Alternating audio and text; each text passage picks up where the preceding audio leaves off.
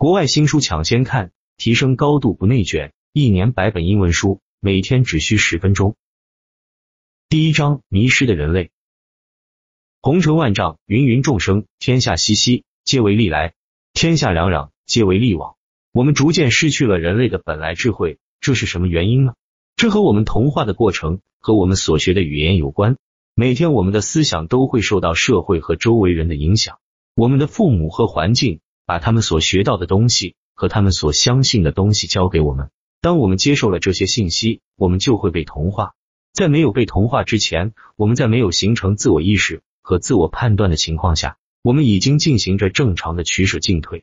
也就是说，从我们出生的那一刻起，我们就有探索、创造、进食等倾向，而且我们会毫不怀疑的按照这些与生俱来的能力生存。到了学步期，我们赤裸裸的、无忧无虑的嬉戏。而不会觉得我太胖，充分表达自己的创造力，而不会觉得我画的颜色不对。我们追求满足自己的需求和本能，只是简单的因为这能让我们快乐。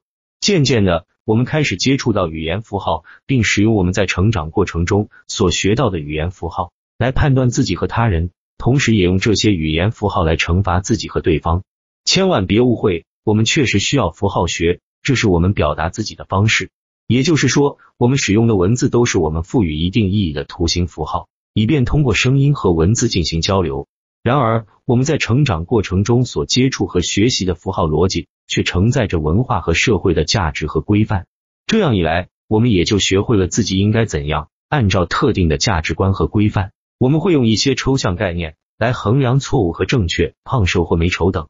比如，我们可能会学习到，要做一个好的基督徒，就应该每个星期天去教堂；或者要瘦、要聪明、要漂亮，才能体验幸福的生活。